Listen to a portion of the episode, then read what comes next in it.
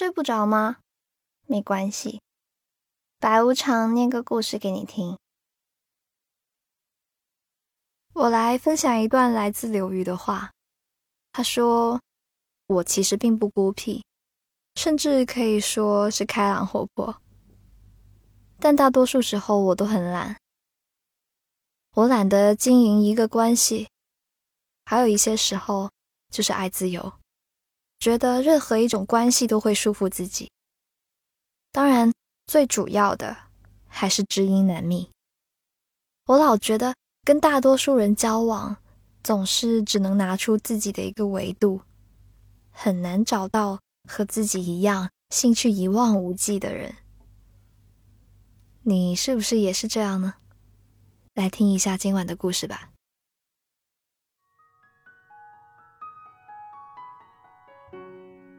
上周的一个深夜，某个欣赏了很久的男生给我打了通电话。他突然提到：“我还记得大一的时候第一次见到你，当时我就心想，那个能成为好朋友的人终于出现了。但不知道为什么，那个时候的我好怂啊，竟然没有主动跟你搭讪。此前，我和这个男生的交集。”仅限于一起上过同一门的公共必修课。我们偶尔也会给对方的朋友圈点赞，尽管我会时不时被他发表的某些观点惊艳到，但我也从来不会主动说出什么夸奖和赞美的话。我俩为数不多的其中一次聊天，是在大二的某个午后。当时他坐在图书馆的角落里。手里捧着一本小众的影像杂志，旁边还放着一本读书笔记。他手中的这本杂志，我高中那会儿连续订阅了两年，一直特别喜欢。没想到居然能在这里碰到知音，我一时之间压抑不住心中的欢喜，脱口而出：“哇，原来你也在看这本杂志啊！”不过遗憾的是。那天我们并没有接下去继续交流，彼此客套的交换了几句“好巧好巧”之后，就各自忙各自的去了。挂电话之前，男生突然问了我一句：“你说，如果当时我再多找几个话题跟你多聊聊，那现在又会是怎么样的结局呢？”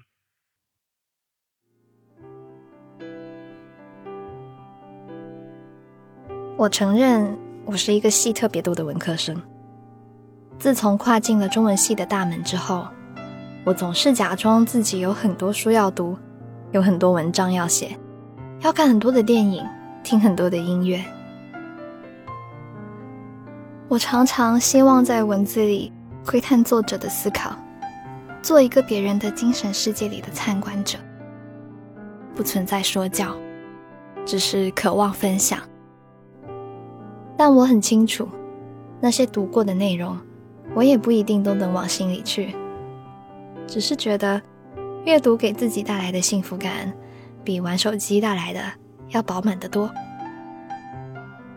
我喜欢看电影，但我不习惯向别人分享自己看完电影之后心里最深层的想法和感受，取而代之的是随手写点小影评。有选择的留下当时最真实的反应，而至于音乐呢，碰到自己喜欢类型的歌的时候，我都会认真的去听，有时甚至连编曲、鼓点和间奏，我都要细细品尝。说起来，我是一个很矛盾的个体，一方面呢，我很讨厌仰视别人，会本能的避开一些自视很有格调的角色。另外一方面呢，我又讨厌那些从不读书观影、毫无精神生活的人。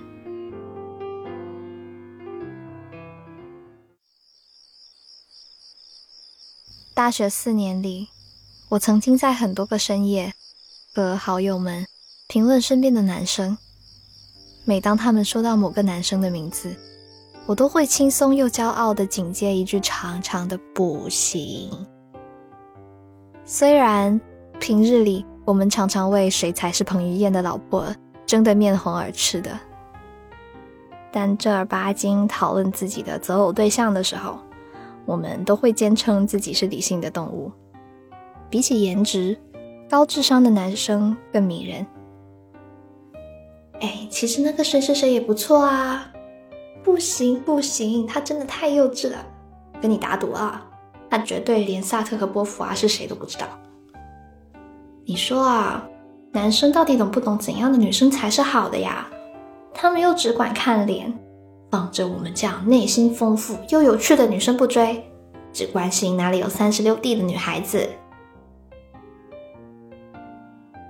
我们这些半真半假的玩笑，总会惹得我们自己哄堂大笑。可是不知道为什么，我的脑海偶尔也会闪过这样的念头：啊，那个谁谁谁感觉还蛮不错啊，倒是可以好好了解了解。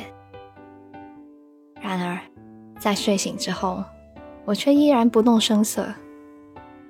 或许就是因为这样，才害我白白错过了很多深交的机会。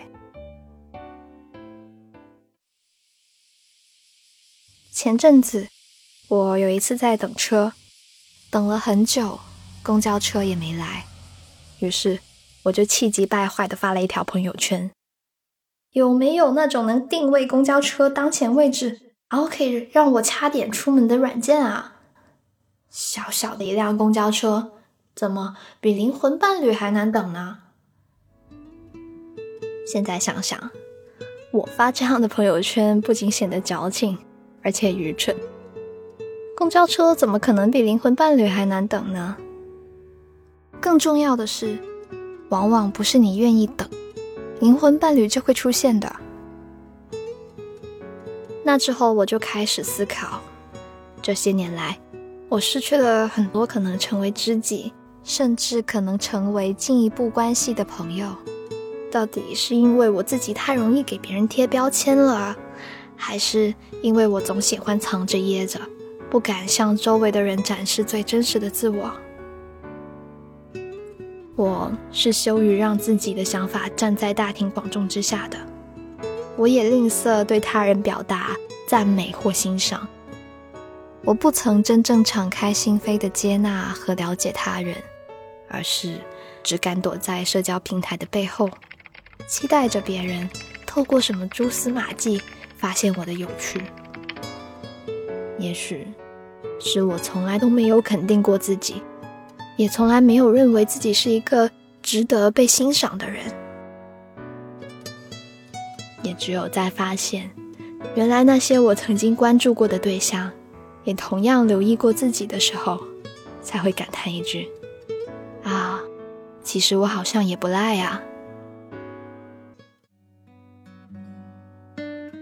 大三下学期，我前往泰国实习，在当地的一所小学里面教汉语。我是那里唯一的中国人，因为语言障碍和文化差异，我的各项工作进行起来都困难重重。头半个月里面，我累到每晚不到九点就瘫倒在床上，然后在半夜某个时刻重新醒来，爬起来认真的洗漱，然后再钻回被窝里。当时我的脑海里面只有一个念头。就算生活再忙，也不可以活得狼狈。就算日子再艰难，人也能找到快乐。其实这跟勇敢和乐观都没什么关系，这可以说是人的本能。我们总能在新的生活秩序里找到新的适应方式。后来呢，我就开始利用实习的空档自学泰语。尝试跟学生们打成一片。我会趁洗澡、洗衣服的时间听书，晚饭后抽空做手账、看纪录片、背英语。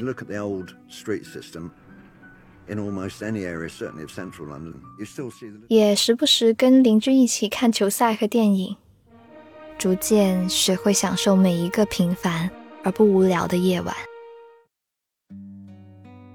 我偶尔会得到别人的夸奖。比如说，哎，你做的手账好漂亮哦！你唱歌和画画也不赖嘛，你拍的照片色调都很舒服，可以教我一些技巧吗？哈，可能我真的是个还算有趣的人吧。我终于不需要再靠别人给我的自信和认同感而活着了。我突然很想把心里那块硬邦邦的石头掏出来，然后狠狠地摔在地上，如释重负地说一句：“看呐，这就是我，不用再藏着掖着故弄玄虚了。”所以，不如我们抓住机会，重新认识一下彼此吧。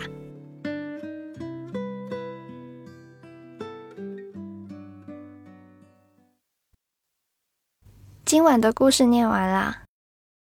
在《傲慢与偏见》里面有一句台词，说的是：“傲慢让别人无法来爱我，偏见让我无法去爱别人。”你有没有因为傲慢与偏见而错过一个可能的朋友呢？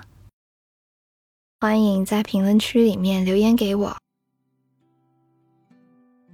我们睡不着电台的全新文字 T 已经在淘宝上架啦！快来和我一起穿上睡不着 T，一起穿上我们的街头暗号。淘宝搜索店铺“睡不着商店”就可以找到我喽。我依旧在 Storybook 睡不着电台等你，晚安。